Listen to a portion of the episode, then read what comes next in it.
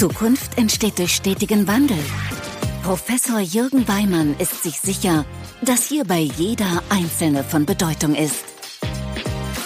Herzlich willkommen zu Everyone Counts, der Podcast für Zukunftsmacherinnen und Macher in Banken und Sparkassen.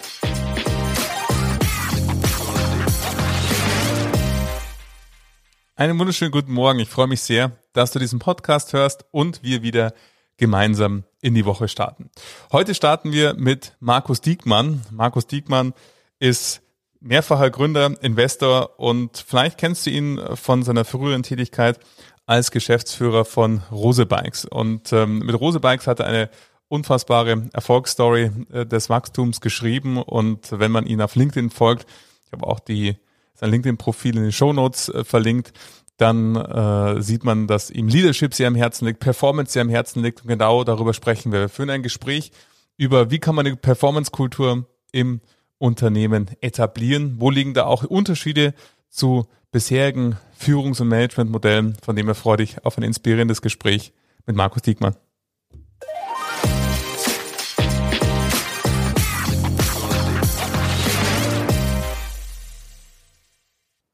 Markus, herzlich willkommen in meinem Podcast. Ich freue mich sehr, dass du der Einladung gefolgt bist. Ja, moin, moin, moin, moin. Schön, dass ich hier sein darf. Ich habe es schon in der Anmoderation gesagt, du bist Gründer, Investor, du viele, viele Hörerinnen und Hörer kennen dich bestimmt auch aus deiner Zeit bei Rose ähm, als Geschäftsführer und Gesellschafter und im Beirat. Und ähm, wenn man dir bei LinkedIn folgt, dann gibt es viele Themen, die dich bewegen, aber vor allen Dingen liegt der Mut, verbinde ich mit dir, das Thema New Work, das Thema Rolle Top Management. Und genau darüber würde ich heute gerne mit dir sprechen, was für dich Führungsprinzipien waren, wie du auf New Work blickst, aber natürlich auch gerne mal so ein Blick, weil du weißt, viele Leute aus der Finanzbranche hören diesen Podcast, wie du auf die Finanzbranche blickst, das wären so für mich die Themen, die mich total brennend interessieren mit dir. Ja, die Finanzbranche ist natürlich eine mega erfolgreiche, große und ganz wichtige Branche für Deutschland und dafür hier erstmal Daumen hoch.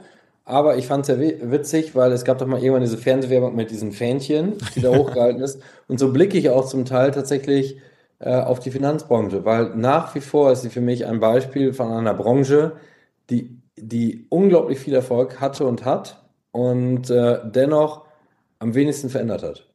Und da werden jetzt alle wahrscheinlich fluchen und sagen, was bildet ihr sich ein? Und das, ihr seid alle herzlich eingeladen und ich sende das mit viel Liebe. Und äh, ich finde, äh, aber ich möchte mal ein paar Beispiele sagen. Nur weil man den Schlips abnimmt, ne, aber die gleiche Hierarchie lebt und immer noch mit dem gleichen Gehabe jeder sich begegnen muss, hat man noch nichts verändert. Und ich würde mir wünschen, dass äh, mehr auf, äh, dass auch die ganze Branche mehr auf flache Hierarchien setzt, mehr auf Ownership, mehr auf Leadership, das Strategische, was weiter natürlich in den Vorständen bleibt, aber der Vorstand keinen Anspruch mehr erhebt, jeden Flyer sehen zu wollen oder jede Veränderung und dafür auf die wichtigen Säulen sich konzentriert und dafür wir selbstlernende Organisationen haben, selbstverwaltende Organisationen haben, wir Speed in der Weiterentwicklung bekommen und äh, ja, und auch, äh, guck mal, mein Lieblingsbeispiel, da hat die Sparkasse diese mega krasse App und mega krass, aber niemand weiß davon.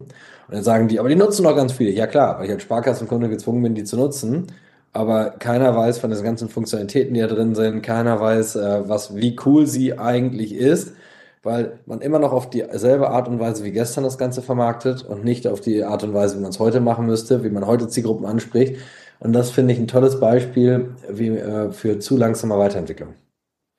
Ja, dann sind wir mittendrin im Thema. Also das Thema, wie spricht man Zielgruppen heutzutage an, aber auch wie wird man Leadership leben im, innerhalb des Unternehmens und was ist eigentlich New Work? Wenn man LinkedIn aufmacht, weißt du selber, äh, überall wird über New Work gesprochen, aber teilweise leider nur wenig getan, um dann wirklich New Work im Unternehmen zu etablieren und auch vorzuleben aus, aus Blickwinkel des Top-Managements. Und ähm, da würde ich gerne mal mit dir so ein bisschen drauf gucken, was bedeutet denn für dich New Work, wenn wir über New Work sprechen? Was heißt das eigentlich für dich in einem Unternehmen? Ja, guck mal, auch das, ich finde es ganz spannend. New, wenn wir über New, New Work reden wollen, dann musst du auch New Work selber leben wollen. Und wenn du selber keinen Bock mehr drauf hast, dann sag, dann mache ich auch kein New Work oder ich selbst gehe raus aus der Rolle und geb, bleib von mir aus Vorstandsvorsitzender oder Manager, Managerin oder whatever aber lass, übergebe anderen den Lead und sag dann mach du das, weil ich habe überhaupt keinen Bock auf dieses New Work. Und das New Work scheitert doch schon in vielen Großkonzernen äh, daran, dass es diese Parkplatzregelung gibt und du die Hierarchie an der Rangordnung der Parkplätze ablesen kannst. Und ich habe das immer so gehalten, egal wo ich war. Ich habe überhaupt kein Problem, ich kann auch drei Meter weiterlaufen. Das ist für mich echt kein Stress. Ehrlich gesagt, Bewegung ist auch noch gesund. Äh, und ob ich jetzt zwei Parkplätze hinten, hinter der ersten Reihe parke oder ganz vorne, und ich meine, diese Armada dicker Karren, die vorne hingestellt werden, wo dann alle Mitarbeiter und Mitarbeiterinnen, die nicht so viel Geld haben, immer jeden Tag dran vorbeilaufen müssen oder immer dann das ertragen müssen. Das mag früher mal eine Motivation gewesen sein, heute ist es mehr Demotivation. Und wenn man sich schon an solchen, an so einem Status festhalten möchte, und da geht es viel weiter als äh, Schlips oder dass jetzt alle auch einen höhenverstellbaren Schreibtisch haben, das ist, äh, das ist Kultur. Äh, und äh, New Work ist für mich äh, tatsächlich ein kompletter kultureller Change. Ich glaube, Werte bleiben. Das ist mir immer ganz wichtig zu betonen. Werte bleiben. Das ist vielleicht zum Beispiel bei dem einen Unternehmen wie es bei Rosebikes Bodenständigkeit, äh, Verlässlichkeit, alles für den Kunden. Wert, Werte bleiben, die man immer hatte, aber Kultur verändert sich. Nämlich zu einer vom Inhaber geführten zum Management geführten Unternehmen. Und manche Vorstände im Finanzsektor denken immer noch, das wäre ihre Firma. Äh, dass das als kleine Zeitnotiz, bitte verzeiht mir das. Ähm, vom Inhaber geführten zum Management geführten Unternehmen, das ist das eine Säule. Dann aber natürlich auch maximale Freiheit im Leadership und maximalen Ownership für die Teams darunter thematisch. Und die dritte Säule ist, zu Performance-Kultur zu werden. Und das heißt, äh, nicht mehr drei Jahres- oder fünf Jahres Businessplänen nachzurennen, sondern Schritt für Schritt zum großen Erfolg. Und das in zwei Wochen Iterationen zu punkten und alles so zu zerlegen an Zielen. Ich möchte mal ein Beispiel sagen, wenn in der Vermarktung zum Beispiel der Newsletter oder WhatsApp-Channel eine große Bedeutung äh, spielt, dann reden wir heute mal darüber, wir wollen zukünftig die Öffnungsrate von 30 Prozent auf, äh, auf ähm, 38 Prozent erhöhen und das in den nächsten 24 Monaten. Dann applaudieren alle. Yeah, das machen wir, wir gehen da ran. Yeah, yeah, yeah. Mich interessiert eigentlich nur, wie du von, von 30% oder 28% im ersten Schritt auf 28,5 oder 30,5 und wenn das geknackt hast, erzählst du mir, wie du von 30,5 auf 31 kommst und du hast natürlich eine große Leitlinie, die das Ganze verbindet, aber ich will Schritt für Schritt zum großen Erfolg, weil wir viel schneller werden. Und das möchte ich mit Fußball vergleichen. Und ich finde, nehmen wir einen Trainer und vergleichen den mal mit so einem Vorstandsvorsitzenden der kann beim Spiel selber gar nicht mit eingreifen im großen Maße. Er kann Spieler auswechseln, er kann motivierend am Rand stehen, er kann Hinweise geben, aber das war's. Er muss sich darauf verlassen, dass diese Ownership der Spieler gelebt wird, weil er kann schlecht selbst auf den Platz gehen und das Tor schießen. Das funktioniert nicht. Das heißt, Ownership der Spieler muss gewährleistet sein und er kann nur vorher und nachher beim strategischen Was mitreden. Das operative Wie maximale Freiheit für Teams, lernen vom Fußball. Dann kann der Trainer, dann hat der Trainer aber gleich auch der, die nächste Geschichte, die er dann, die er dann mitlebt, ist, ähm, dass er natürlich, wenn er zweimal in Folge mit der Mannschaft das Spiel verloren hat, das heißt, ich habe es nicht geschafft, von 30 Prozent auf 31 Prozent Öffnungsrate kurzfristig zu kommen, dann, äh, dann sagt der Trainer auch nicht, oh scheiße, dann äh, gucken wir uns einfach an, was in zwei Jahren los ist, weil wir haben ja noch zwei Jahre Zeit. Nein, die verändern nach zwei Wochen, nach drei Wochen, nach vier Wochen immer Schritt für Schritt ihre Taktik. Sie entwickeln sie immer weiter, ihre Performance. Und das ist das, was ich immer in Business, äh, dass ich, dass ich in Business reinbringe, dass wir dieses komplette Umdenken lernen, Schritt für Schritt zum großen Erfolg. Und klar, die Leitlinie ist klar, wir wollen Menschen äh, ein sportiven, äh, sportives Radvergnügen ähm, verschaffen, als sportiven, wir wollen den sportiven Lifestyle-Kunden erreichen und wir wollen in diesem Markt gewinnen und diese Welt besser machen. Das ist unsere Mission, das ist klar. Aber kurzfristig wollen wir besser im Produkt werden, wollen wir besser im Preis werden, wollen wir besser in der Reichweite werden, besser in der Organisation, IT und Prozesse, äh, besser im Service? Und gehen das auf kleinen, äh, gehen das immer Schritt in Schritt für Schritt Zielen, die man in zwei bis sechs Wochen Iteration erreichen kann. Ja, genau, also diese, diese kurzfristige, und das ist nochmal ein ganz wichtiger Aspekt, den du da rausgearbeitet hast, dass es eben nicht heißt, wir haben gar keine langfristigen Ziele. Natürlich gibt's langfristige äh, Ziele, die nach vorne äh, in die Zukunft gerichtet sind, aber letzten Endes die Veränderung findet eben in diesen zwei bis sechs Wochen Iterationen statt, eben die Dinge voranzutreiben und eben, und da finde ich das Fußballbeispiel, auch wenn ich keine Ahnung vom Fußball habe, äh, muss ich offen sagen, aber äh, ich, ich kenne Fußball natürlich, aber sonstige Fußballgespräche fallen immer sehr schwer aus mit mir, ähm, dass eben da eben nicht der Trainer sagt, ja, wir haben ja noch irgendwie äh, die ganze Saison Zeit, um das zu verändern, sondern halt von Spiel zu Spiel die Taktik äh, wechselt und weiterentwickelt ähm, mit den gemeinsam mit den Spielern. Ja, und ich war letztens bei einer Versicherung eingeladen und ähm, zum Austausch. Und das war sehr spannend. Tolle Leute und tolle Firma. Ich habe da viel, also habe viel Positives mitnehmen können. Und dann haben die mir ihre Mission 2025 gezeigt, die sie 2020 entwickelt haben und beschlossen haben. Mhm. Dann habe ich gesagt, das ist ja Wahnsinn. Und was ist davon, wir haben ja jetzt mittlerweile schon 2023, was ist davon umgesetzt? Weil hier steht ja schon 2021 kommt das, 2022 kommt jenes, 2023 kommt das und am Ende hat man 2025 jenes. Äh, ja, wir sind voll on track. Wir, läuft richtig gut. Ja, habe ich ja nicht gefragt. Ich habe gefragt, was ist 2020, 21, 22 schon umgesetzt worden, von dem, was hier im Plan steht. Nee, Markus, das ist wirklich, die Teams sind richtig motiviert. Die geben richtig Vollgas, die geben alles, die kämpfen, die. Habe ich nicht gefragt. Ich habe einfach nur gefragt, habt ihr gewonnen, unentschieden gespielt oder Niederlage? Ich will einfach nur wissen. Nee, Markus, äh, wir hatten andere, wir hatten so viel zu tun, die Teams sind nicht dazu gekommen, uns fehlten teilweise Ressourcen, teilweise war der Will noch nicht gut genug, teilweise das Skill nicht gut genug. Und was habt ihr gemacht? Äh, ja, weil ihr immer alle auf das 2025 Ziel guckt und niemand fühlt sich verantwortlich, jetzt liefern zu müssen, weil immer denkt jeder, er kann es noch schieben, das Tagesgeschäft ist gerade wichtiger oder dieses Thema ist wichtiger. Und ich fand das gruselig, wenn man das mhm. gesehen hat, oft bis 2021 die Ziele nicht erreicht, 22 nicht die Ziele erreicht, 23. Und man kann mit mir über mich sagen, was man möchte, aber das wäre mit meinen Teams gemeinsam niemals passiert. Ja, in 2025 wird es dann wieder Zeit für eine neue Vision. Ja, genau. Ja. Wieder gemeinsam nach vorne, wieder mit Vollgas. Genau. Und das ist, das ist der Zeitgeist. Das konnte man früher machen, weil wir langsamere Weiterentwicklungsintervalle äh, hatten. Mhm. Durften, früher reichte es von mir aus aus, wenn du dein Marketing-Mix alle fünf bis acht Jahre angepasst hast. Das reicht heute nicht mehr aus. Weil plötzlich ist TikTok da und du musst TikTok beherrschen plötzlich äh, den, von Facebook auf, selbst von Facebook auf Insta der, der Shift, wie viele Unternehmen den verpasst haben. Mhm. Äh, unabhängig davon, dass ich jetzt gerade noch wieder einen ganzen Bündel Flyer weggeworfen habe, der meinem Briefkasten lag. Und dann dachte ich, wer schickt denn immer noch diese ganzen Wochengeschichten äh, rum? Äh, wo hier Werbe, so, so ein Haufen Printwerbung, ihr könnt euch gar nicht vorstellen, wie groß dieser war. Mhm. Obwohl die ganzen Leute sich heute auf, äh, dann habe ich mir diese ganzen Marken angeguckt und habe mir angeguckt, wie viele Leute wie viele Follower haben die auf Insta und auf TikTok? Und habe ich gesehen, erschreckend wenig, die meisten von denen. Und gerade wenn ich mir dann auch noch deren Interaktionsrate angeguckt habe, habe ich gedacht, ach krass, die beschäftigen wahrscheinlich Riesenteams mit diesen Wochenprospekten, statt Riesenteams auf Insta und äh, TikTok zu setzen. Wahnsinn! Ja, und das, das, das bringt mich zu meiner nächsten Frage, die an der Stelle ja oftmals immer so die Frage ist, wie kriegen wir es denn hin? Jetzt haben wir ja eine, eine gewisse Sozialisierung und Kultur im Unternehmen, die nach altbewährten und auch, das muss man ja sagen, äh, Erfolgen der Vergangenheit. Früher war das ja auch absolut in Ordnung, so zu denken und so zu handeln, weil die Zeit einfach eine andere war, die Marktumgebung eine andere. Aber wie gelingt es denn jetzt, so diesen Shift hinzubekommen? Auf der einen Seite Menschen zu haben, die eben noch sozialisiert sind in einer eher bisschen ruhigeren Marktphase, nennen wir es mal so, wo sozusagen die Prinzipien und die Veränderungsmechanismen nicht so schnell waren, wie sie heute sind. Ähm, wie kann man die loslassen und gleichzeitig mit nach vorne gehen? Was, was sind da deine Erfahrungen? Wie kann man die Menschen da auf den Weg mitnehmen? Erst einmal müssen wir uns bewusst machen, dass Veränderung keine Kritik an der Vergangenheit, an der glorreichen Vergangenheit ist, sondern eine Notwendigkeit für die Zukunft.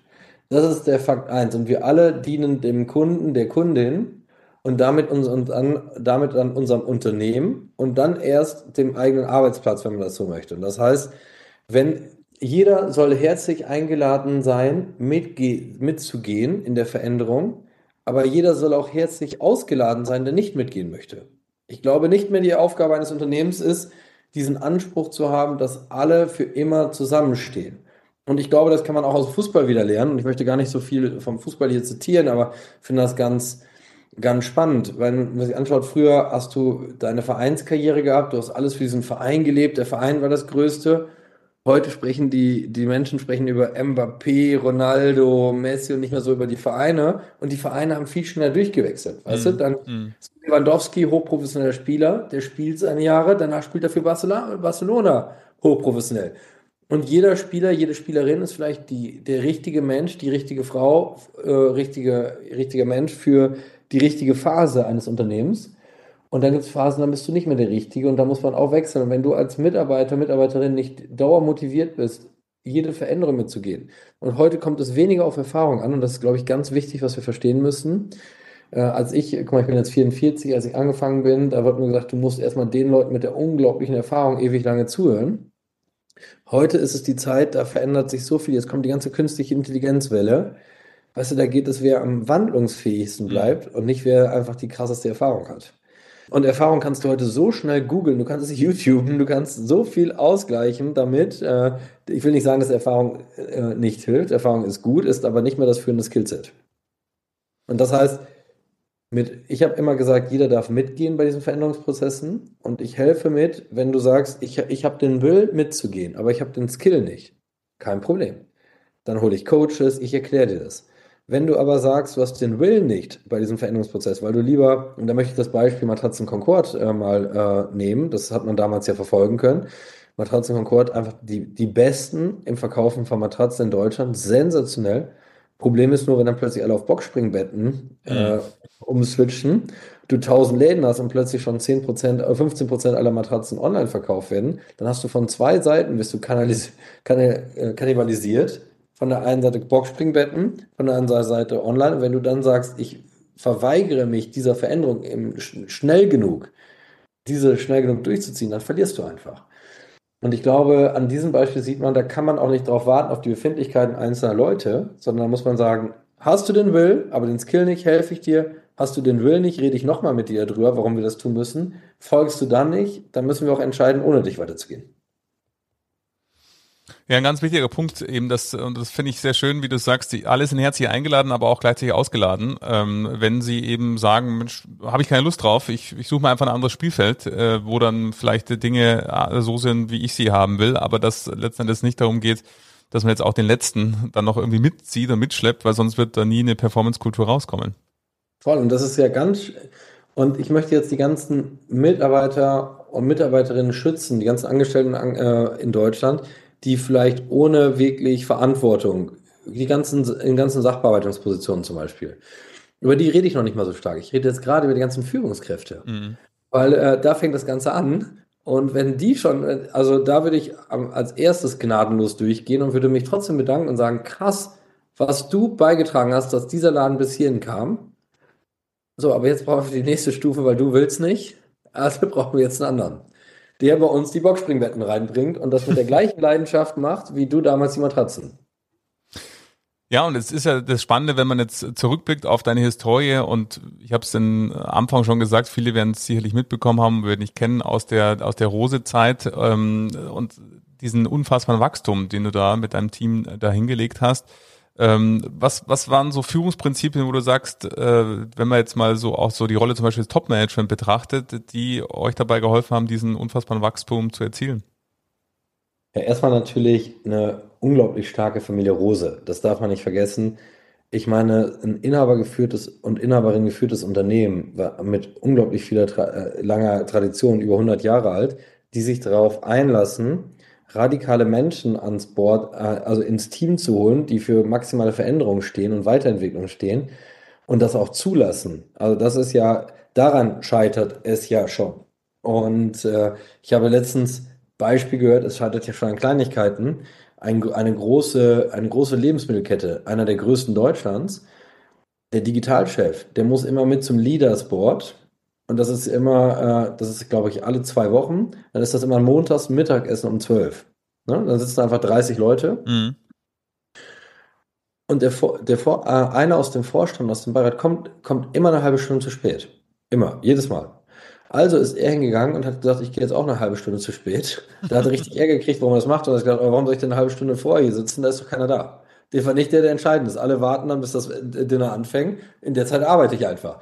So, und also diese, diese Veränderung war nicht mal möglich und Roses haben so viel Veränderung zugelassen. Das muss man einfach sagen. So, das mhm. ist das Erste. Die Veränderungsbereitschaft.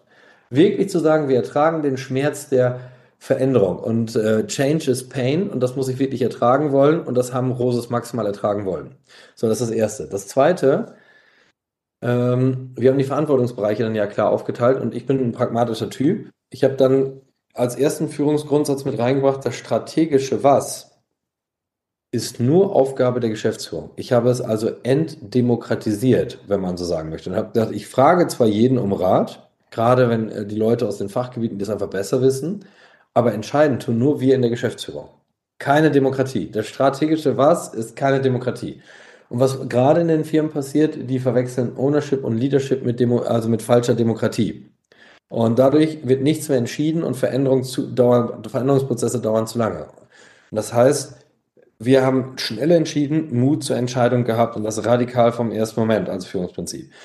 Das taktische und operative Wie, maximale Freiheit fürs Team, und das meine ich mit dem Pragmatismus, ich bin, über, bin überhaupt kein Mikromanager und habe da überhaupt keine Lust zu. Ich habe gedacht, meine Aufgabe ist, mutige Entscheidungen zu treffen, mein Team zu inspirieren, zu motivieren, zu coachen und deren Partner dabei zu sein, falls Fragen und äh, Fragen existieren oder ich mal den Weg verrauen muss.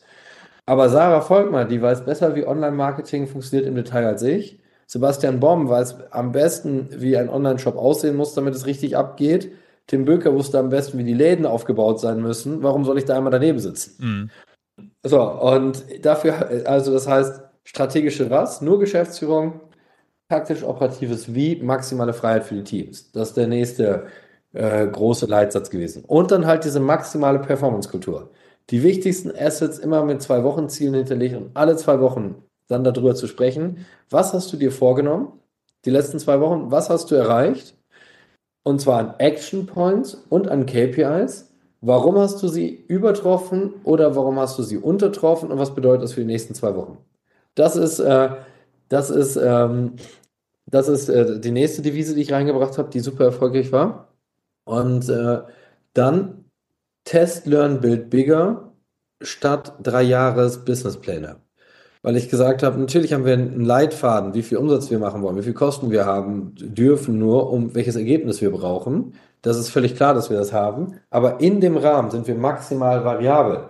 Und äh, das, ich hatte ja eine Diskussion im letzten Jahr mit einem großen Modehändler. Äh, und mal ein Beispiel.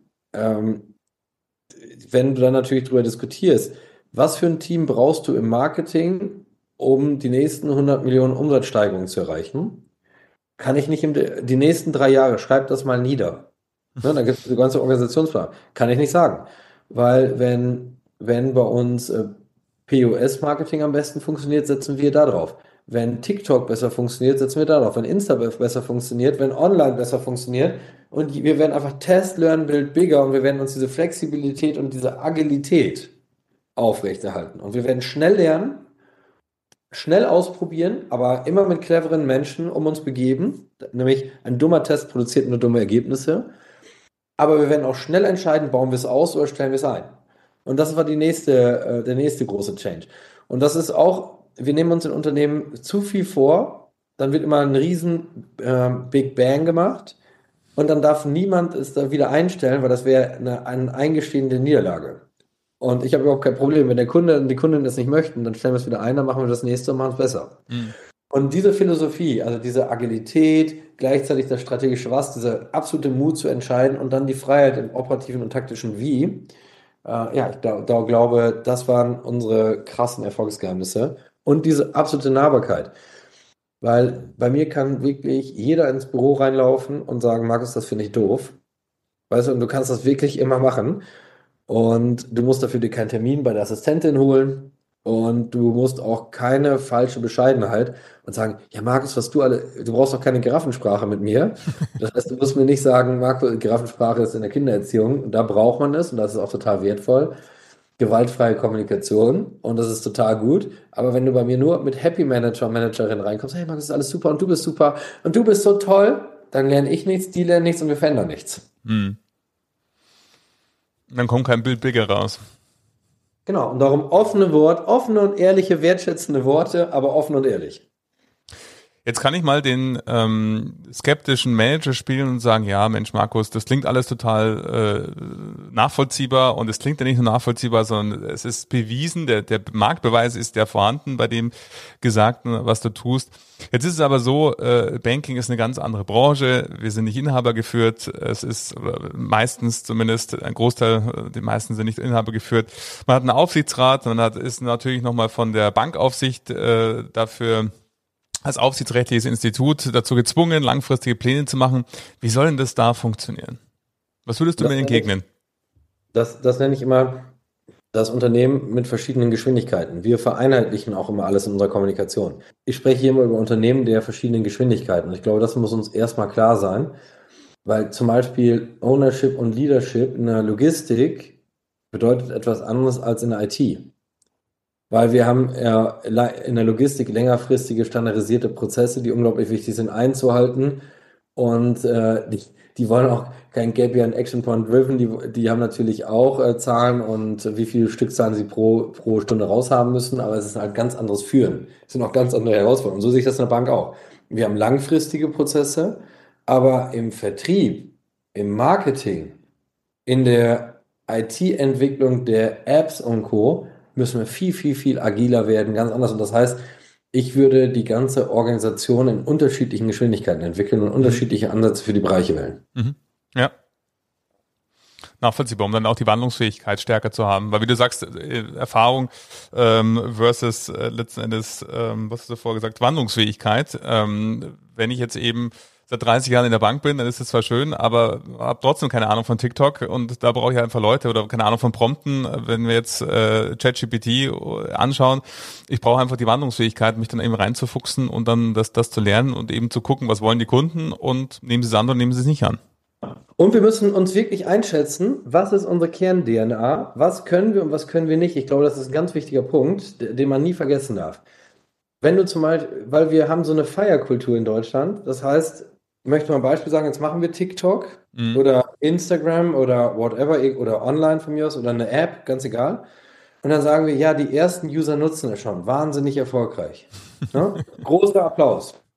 Nee, so kannst du kein, du musst gucken, was macht der Markt, was macht der Wettbewerb und wenn die schon viel besser sind als wir, dann haben wir zu wenig gemacht. Und wenn unsere Kern-DNA es nicht zulässt, dort wettbewerbsfähig zu sein, dann müssen wir uns das auch ehrlich eingestehen. Und das mhm. gehört auch dazu, da muss ich mich vielleicht auf andere Segmente konzentrieren oder muss andere Lösungen. Aber was wir, was wir auch der ganze Handel ja verpasst hat, 2010 bis 2013, der traditionelle, in diesen Phasen sogar davor, schon 2005 bis 2010, das waren die Wellen, wo viele traditionelle Händler online gegangen sind. Da haben die meisten es verpasst, mit wirklich wettbewerbsfähigen Online-Shops rauszugehen. Und erst ab 2013, 2014, 2015 hat sich das, diese ganze Mindset verändert. So, und du kannst nicht sagen, ja, cool, ich bin jetzt online, wenn alle anderen Online-Shops aber schon zehnmal so gut sind. Mhm. Weiß auch nicht, ich habe letztens mit einem großen Händler zusammengesessen, der über eine Milliarde Umsatz macht, davon äh, 100 Millionen online, und erzählte mir, ja, Markus, wir bauen jetzt eine neue Logistik, das wird richtig gut. Und dann habe ich gefragt, oh, krass, ist die denn schneller als, als Amazon? Nee. Ist sie denn schneller als Zalando? Nee. Okay, warum baust du denn dann? Weißt du, dann würde ich mir einen Kooperationspartner suchen, der das hinkriegt. Mhm. Weil wir müssen alles für den Kunden tun. Und welcher Kunde will dann fünf Tage auf deine Klamotten warten, wenn er die bei Amazon nach einem Tag kriegt? Und da müssen wir ganz ehrlich sein, was können wir, was ist unsere Kern-DNA? Und wenn wir es nicht können, was bedeutet das? Ehrliche Entscheidungen treffen und nicht aus diesem, wir wollen, wir, wir freuen uns, dass wir überhaupt was gemacht haben. Ja, das ist eine schöne, schöne Metapher. Die ehrliche Entscheidung versus eben, wir freuen uns, dass wir überhaupt was gemacht haben, äh, was in dieser Richtung ist, wenn man dann eben dann, was ich, 50 Follower hat bei TikTok ähm, aber wir haben einen TikTok-Kanal. Also ja, äh, finde ich einen spannenden äh, Aspekt, den ich auch immer wieder äh, am Markt beobachte, dass dann eben äh, nur auf, ja, wir sehen es auch bei TikTok, äh, geguckt wird und dann feiert man sich, aber die Frage ist ja, wie du so schön sagst, äh, sind wir wirklich weitergekommen? Total. Und Jetzt, ich glaube, dass wir, dass wir auch unsere Kunden und Kundinnen, wir sagen immer, wir sind maximal kundenzentriert, aber gucken wir mal aus Versicherungs- und Bankersicht. Ich meine, bis heute ist es nicht möglich, dass du eine Versicherung mal eben schnell abschließt, ohne Ahnung zu haben davon. Das heißt, es ist immer noch katastrophal. Mhm. Und äh, das heißt, der Kunde und die Kundin wünschen sich seit Ewigkeiten schon, dass das alles vereinfacht wird. Bisher hat es noch keiner richtig gemacht. Die Ergo hat ja, glaube ich, mal, äh, ich glaube, ein paar Versicherungen, die das, glaube ich, ganz gut gemacht haben, weiß ich gar nicht, wer da besser war. Äh, und damit auch mehr gespielt haben, marketingtechnisch. Äh, ja, da fehlt's. Oder ein Kredit. Ne? Es ist immer noch auch das ist nicht einfach äh, abzuwickeln. Oder ich, ich meine, ich selbst habe letztens noch per Post wieder zig Seiten bekommen, die ich unterschreiben musste, weil die irgendeine Unterschrift, dann dachte ich nur, was für eine Scheiße. In der heutigen Zeit kriege ich von der Bank noch immer, dann muss ich das unterschreiben, dann muss das meine Mitarbeiterin wieder wegschicken. Kann, kann ich nicht einfach DocuSigns, ich drücke da drauf und fertig? Hm. was wir dafür noch für Prozesse haben, das ist alles überhaupt nicht kundenzentriert, nicht kundenoptimiert und einfach alles viel zu schwierig erklärt. Und da muss man, da wünsche ich mir radikal wirklich vom Kunden und Kunden anzufangen. Was möchte der von uns? Was erwartet der von uns? Und ich will vielleicht auch meinem Banker heute einfach eine Frage stellen dürfen per WhatsApp. Diese maximale Zentrierung äh, auf den Kunden, auf die Kundin. Es gibt zum Beispiel heute tolle Unternehmen wie Hello Charts, die sich auf WhatsApp-Kommunikation spezialisiert haben. Ich meine, E-Mails will kein Mensch mehr benutzen. Die Leute haben eine Frage, sie wollen auch keinen Chat nutzen. Sie haben eine Frage, sie wollen dir per WhatsApp die Frage stellen. Und sie wollen von dem Banker eine, eine Antwort bekommen. Heute ist die Wahrheit, ich muss eine E-Mail senden, weiß nicht mal, ob er die gelesen hat, weiß nicht mal, wann er die beantwortet, sehe keine Interaktion. Im Chat muss ich ein paar Minuten warten, ob überhaupt mal einer zurückschreibt, bis er es gesehen hat. Ist alles unzufrieden. Die Leute haben sowieso WhatsApp in meiner Tasche und erwarten das einfach. Oder du musst in diese Telefonschleife gehen und dort anrufen, was auch der Horror ist. Das heißt, es ist überhaupt nichts kundenfokussiert und das würde mich, wenn ich in einer Bank arbeiten würde, wahnsinnig machen. Und das hat nichts mit den Gesetzen zu tun. Weil im Rahmen der Gesetze kannst du trotzdem maximal kundenzentrierter werden. Ja, äh, da sprichst du mir aus dem Herzen. Es ist immer die Frage, wie man es auslegt. Natürlich äh, DSGVO, Datenschutz, äh, Bankgeheimnis und so weiter, WhatsApp gehostet. In Amerika gibt es tausend Sachen, äh, die äh, irgendwie dann ähm, oftmals natürlich dem entgegenstehen und die man sich fragen kann. Aber die Frage ist, wie nah kann man sich vielleicht an Dinge trotzdem hinrobben und die möglich machen in dem Zusammenhang, äh, anstatt einfach von vornherein zu sagen, geht nicht. Das sehe ich auch so. Und ich glaube, wir machen, wir kommen immer aus dem Problem, das ist vielleicht auch ein deutsches Thema und nicht aus der Lösung. Mhm. Ich möchte mal, das geht ja, das wird ja so weit auf die Spitze getrieben. Ich konnte bisher einfach meinem, meinem Vertreter bei der Bank schreiben, wenn ich größere Überweisungen machen musste, überweis mal eben 50.000, überweis mal eben 25.000. Konnte ich so machen. Jetzt muss ich dafür zur Bank hingehen und das persönlich eben äh, bestätigen, weil die eine Richtlinie verändert haben. Also sorry, wenn ich das entscheide als Geschäftsführer und das äh, unsere Gangart war, die immer erfolgreich funktioniert, was ist das? Das heißt, wir haben jetzt entschieden von der Bank aus, wir wollen nicht mehr kundenzentriert sein. Das ist meine einzige Wahrnehmung daraus.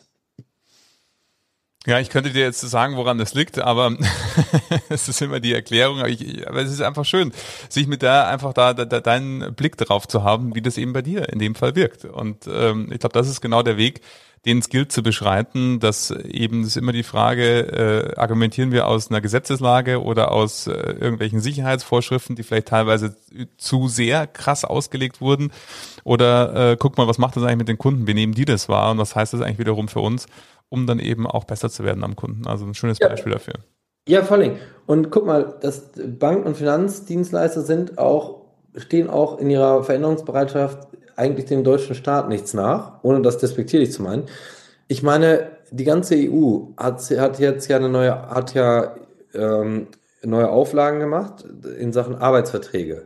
Nur Deutschland hat sie falsch interpretiert und hat daraus ein neues, eine, neue, eine neue Verordnung gemacht, dass jetzt jeder Mitarbeiter den Vertrag wieder zugeschickt bekommen muss, obwohl wir vorher schon DocuSigns und er muss sie unterschrieben wieder zurückschicken. Das steht aber in dieser EU-Richtlinie nicht drin. Mhm. Die Deutschen haben aber daraus ein Problem identifiziert, was nicht drinsteht, haben daraus eine Auflage gemacht, die uns wieder zurück ins Mittelalter führen und wieder nicht zentriert sind. Mhm. Weil es fängt schon an, dass die, ich kenne viele Menschen, die haben nicht mal einen Drucker mehr, weil du für die meisten Tätigkeiten gar nicht mehr brauchst. Ja, so ist es.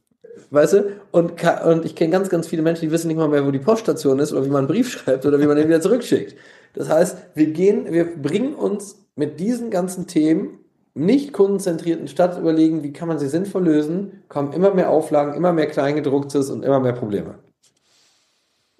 Ja, das ist ein schön, schönes Beispiel äh, mit dem Drucker und eben nicht äh, nutzerzentriert äh, gedacht, weil eben ja viele haben einfach keinen Drucker mehr und eben die Frage kreieren wir vielleicht nicht Probleme, wo keine Probleme da sind. Äh, und äh, wenn ich so zum Abschluss Markus darauf blicke, diesen Podcast hören, ganz äh, viele Menschen aus unterschiedlichen äh, Leveln, also letzten Endes Mitarbeiter, Mitarbeiter, Führungskräfte, Vorstände, CEOs und äh, die Frage ist ja immer, wo fangen wir an? Wenn wir irgendwie erkennen, ja, das, was Markus sagt, das geht mit Resonanz mit uns und äh, das macht ähm, für uns auch irgendwie Sinn, äh, zu sagen, ich erkenne diese, diese Notwendigkeit äh, zum Wandel.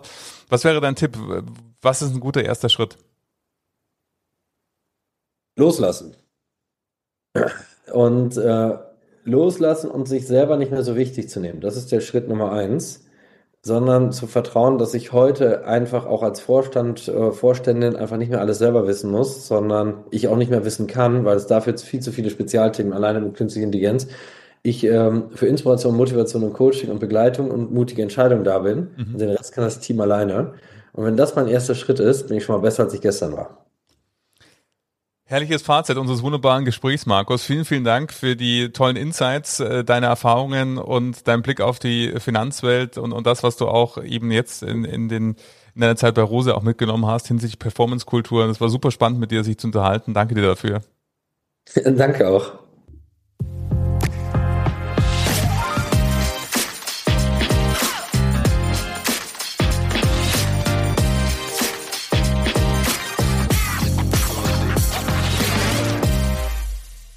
Ja, ich hoffe, du hast viel aus diesem Gespräch mitnehmen können und kannst mal überlegen, was möchtest du denn eigentlich loslassen? Was sind denn Dinge, wo du dich vielleicht noch zu sehr ernst nimmst und was das bedeuten kann für deine Kolleginnen, Kollegen, dein Team, deine Sparkasse, deine Bank, dein Institut und was du vielleicht tun möchtest, um das zu verändern, um auch noch stärker eine kurzfristige orientierte Performance-Kultur zu etablieren und weiter zu wachsen, weitere Erfolge zu feiern. Von dem her, danke, dass du diese Woche mit mir begonnen hast. Ich freue mich, wenn du in zwei Wochen wieder hier mit dabei bist und wenn du fünf Sterne gerne bei Apple Podcast hinterlässt und wir uns in zwei Wochen wiedersehen. Hab eine schöne Woche.